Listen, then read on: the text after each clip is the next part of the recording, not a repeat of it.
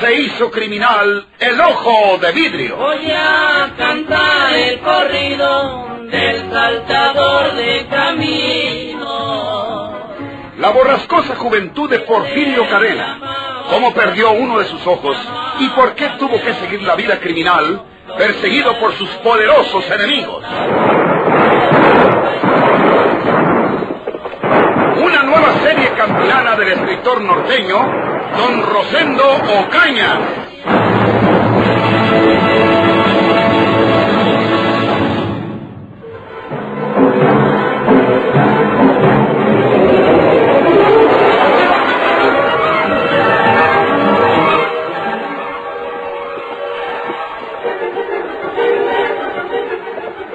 Tío Porfirio, el curandero dijo que se quitara usted su chaleco de mallas. Eh, ¿Por qué?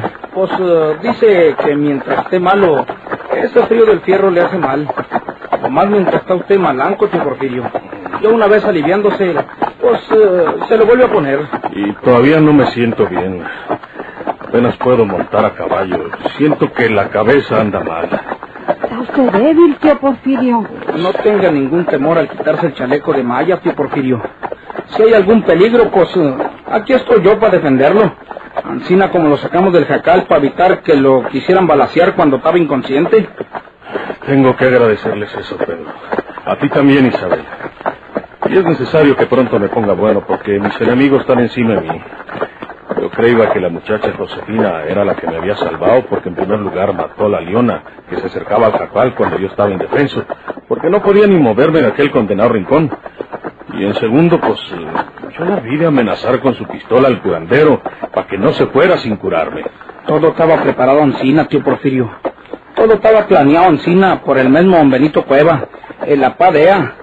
La leona no la mató Ea, la mató don Benito que andaba por ahí, aguardando la oportunidad de caerle a usted sin ningún riesgo. Pero, pero Lo que pasa, tío Porfirio, es que a usted le tienen mucho miedo esos mondados.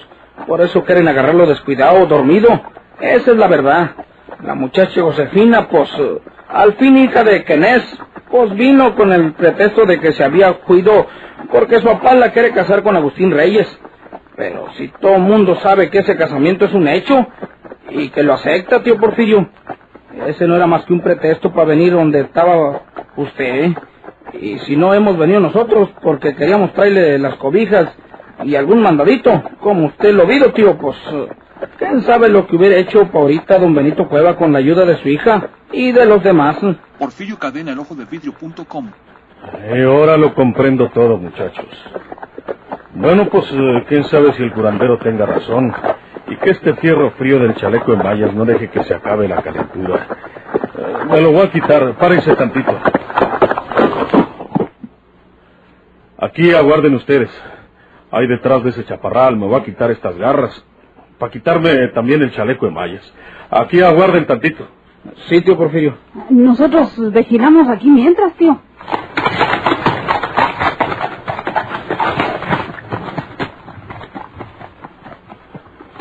Ya estuvo, Marisabel. Sí, quitándose el chaleco de mallas. Tú lo puedes balasear y donde quiera que le des lo matas. Hiciste esa noche lo que te dije, Marisabel. Sí, eso está listo ya. Ahora que va a estar quitándose la ropa, cuando se haya quitado el chaleco de mallas, eh, que hasta tendrá las manos ocupadas, es el momento para que tú le caigas, bonito. Sí. Pero antes de matarlo, cuando lo tengas encañonado, que te diga que no lo mates, dile que le perdonamos la vida, pero que te diga dónde tiene enterrado ese tesoro que nos dijo, y cuando ya te haya dicho dónde ese tesoro, le truenas, ándale, porque se está pasando el tiempo. Sí, ya voy. Porfirio Cadena estaba confiando en aquellos traidores que se decían sus sobrinos y los salvadores de su vida. Una sola circunstancia alargaba su existencia frente al muchacho Matoy de Pedro Sauzón. La ambición por el tesoro que una vez les dijo Porfirio que tenía oculto en la sierra. De no ser esto, Porfirio Cadena podía ser acribillado por la espalda en cualquier momento. Y para cuando despertara de su necia y desmedida confianza, ya hubiera sido tarde. La amenaza estaba en pie. Pedro Sauzón, bajando de su caballo y empuñando su pistola, se dirigió con pasos felinos hacia el chaparral, donde Porfirio se despojaba de algunas ropas para quitarse el chaleco de mallas. ¡Levante las manos! ¿Qué? ¿Qué? ¡Ríndase! ¡Maldito traidor! ¡Puedo matarte! Le doy permiso para que me dispare con esa pistola. Anoche, cuando usted dormía, María Isabel le quitó los cartuchos. ¡Maldito seas! ¿Qué pretenden ustedes?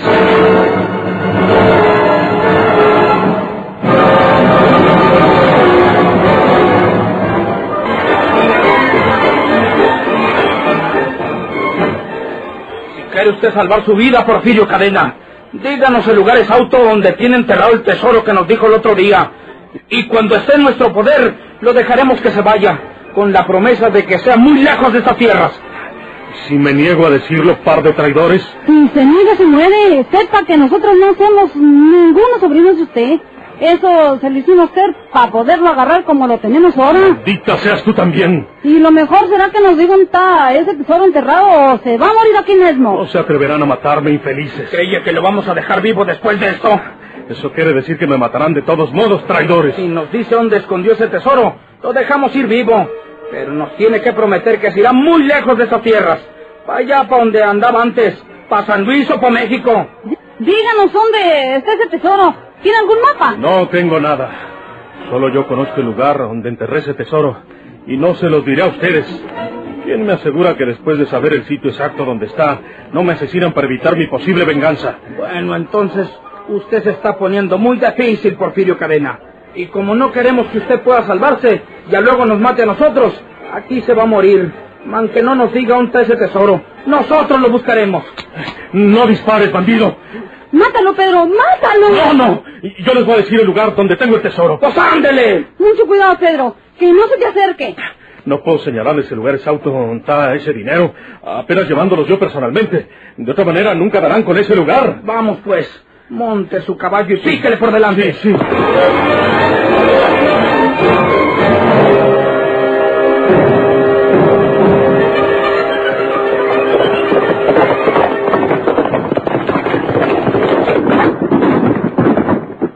Muchacha indecente esta.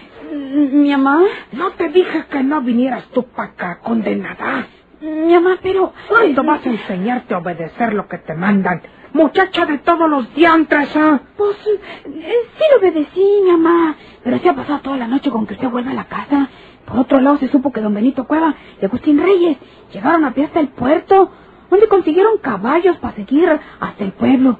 Pues yo me quedé pensando lo que sería de usted, mi mamá. ¿Qué traes en el morral?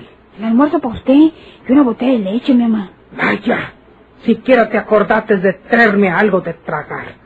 No que desde anoche estoy aquí en esta maldita sierra sin probar bocao. Baja ese morral de los tientos. ¡Ya guardas!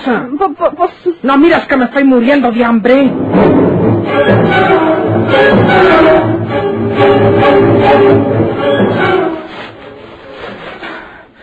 Aquí no hay ningún tesoro enterrado, Porfirio Cadena. Aquí no es. Nos estás engañando. quiere ganar tiempo para ver si se pela, ¿no? Ni yo mismo me acuerdo bien del lugar donde enterré ese dinero. Eh, tenemos que escarbar más adelante. Vamos escarbando al pie de aquel mezquite. No, pero todo lo que quiere es ganar tiempo. Ahora es un peligro de muerte para nosotros. Mátalo, mátalo, aunque no sepamos dónde tiene enterrado ese dinero. Mátalo, Pedro, mátalo. Eso es lo que voy a hacer. No, no, no, no, no es verdad, no es verdad. Eh, espérate, Pedro Sansón. Yo mismo voy a ponerme a escarbar, yo mismo voy a dar con el tesoro. Tírale, tírale. Ahora que no tiene el chaleco de mallas, tírale para que lo mates. Cuando menos nos ganamos los cinco mil pesos de la recompensa, Porfirio Cadena. No, Pedro Sansón, no. Tírale, tírale. Aquí te mueres, Porfirio Cadena. Un momento, un momento. El dinero lo traigo aquí en mi caballo, en las cantinas de la CIA. ¿Qué?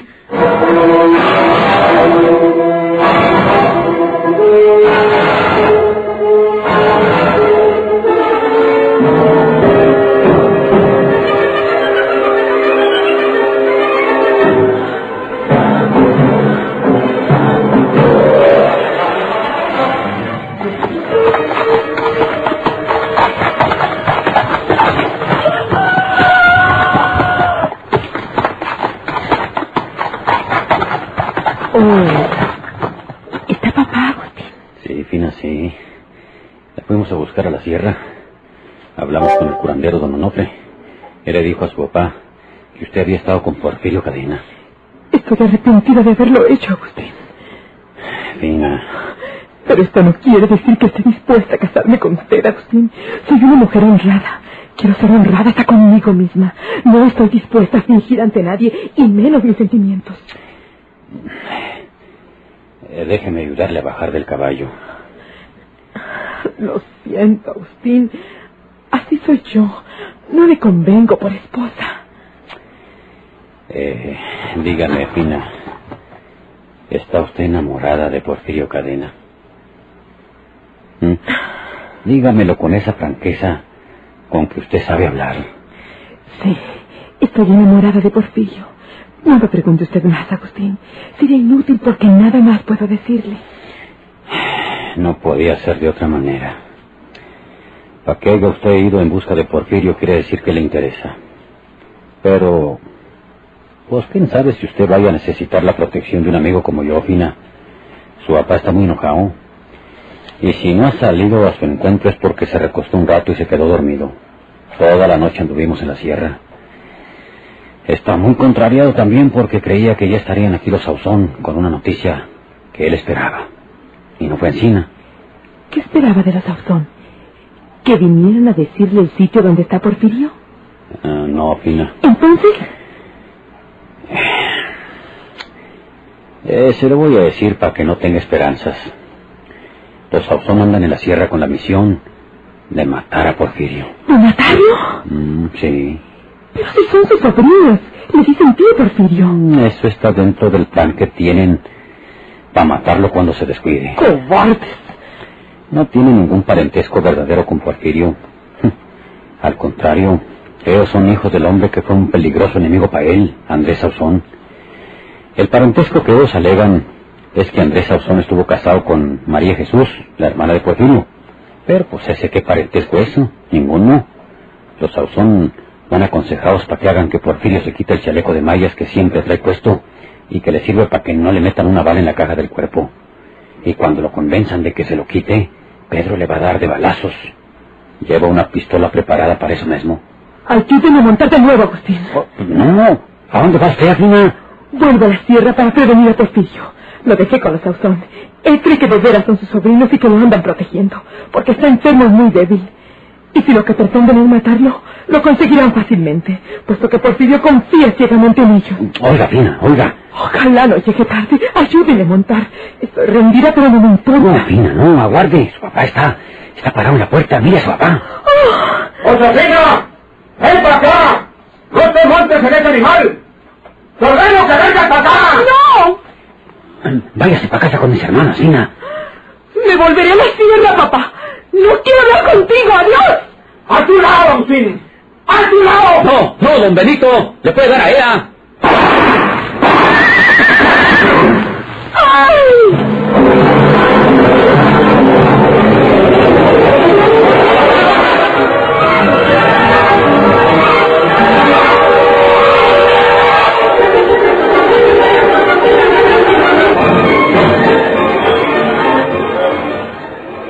Ancina como maté a tiros al caballo, te puedo matar a ti, mala hija.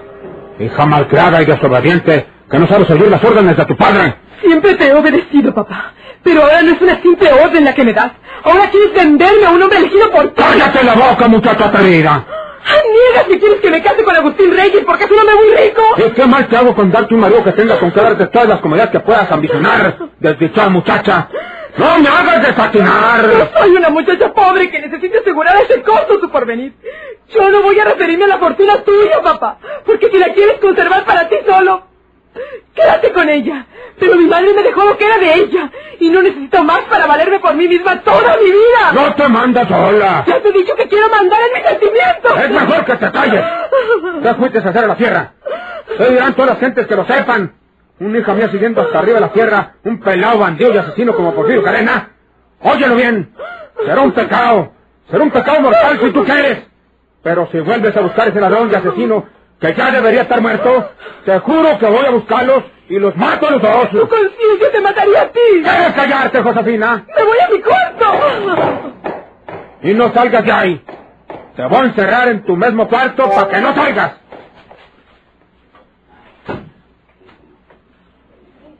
Agustín, tú estuviste hablando con ella. ¿Qué dice? ¿Dónde Porfirio? Mm. ¿Qué fue de esos condenados Sauzón? Eh, pues, pues cuando le dije que los Sauzón tenían la misión de matar a Porfirio, iba a montar de nuevo para volver a la sierra porque dijo que Porfirio estaba con los Sauzón enfermo y débil. Dice que confía en ellos como si de veras fueran sus sobrinos y que si tratan de matarlo lo conseguirán. Entonces no hemos perdido la batalla, Agustín. Esperemos que los Sauzón acaben con ese bandido ahora mismo. Pero si ellos no lo matan, nosotros tenemos que acabar con ese asesino, Agustín Reyes. Señor, sí, señor. Y si hace falta dinero para matar a ese hombre, yo lo tengo. Yo lo pongo. Yo doy el que se necesite. Así no hablan los hombres, Agustín Reyes.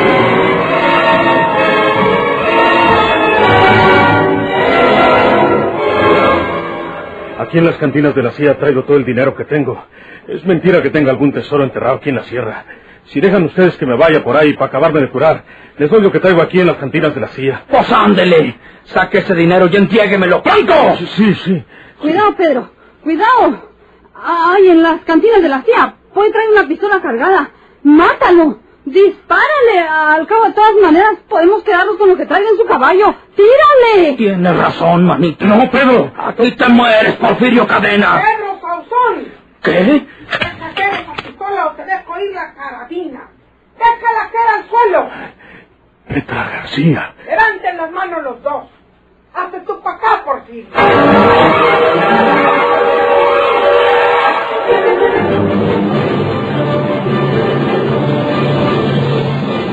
¿Por qué se hizo criminal el ojo de vidrio?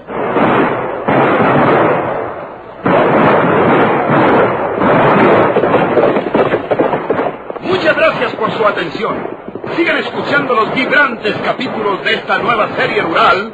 ¿Por qué se hizo criminal el ojo de vidrio? Se disfrazaba de arriero para asaltar los poblados.